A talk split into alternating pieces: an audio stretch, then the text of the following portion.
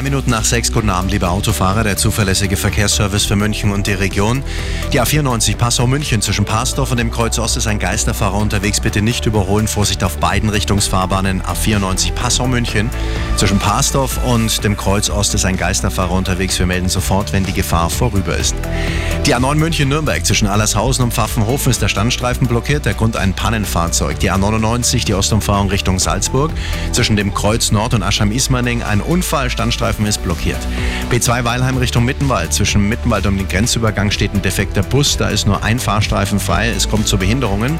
Und in der Rush Hour einiges los auf dem mittleren Ring. Stockender Verkehr immer wieder das Thema. Eine Meldung von der S-Bahn-Stammstrecke zwischen Donnersberger Brücke und Ostbahnhof sind Personen im Gleisbereich unterwegs. Auch da kommt es zu Behinderungen und Verspätungen. Der Verkehr mit den handgegossenen Pfannen von Pfannenhareka in Forstinning.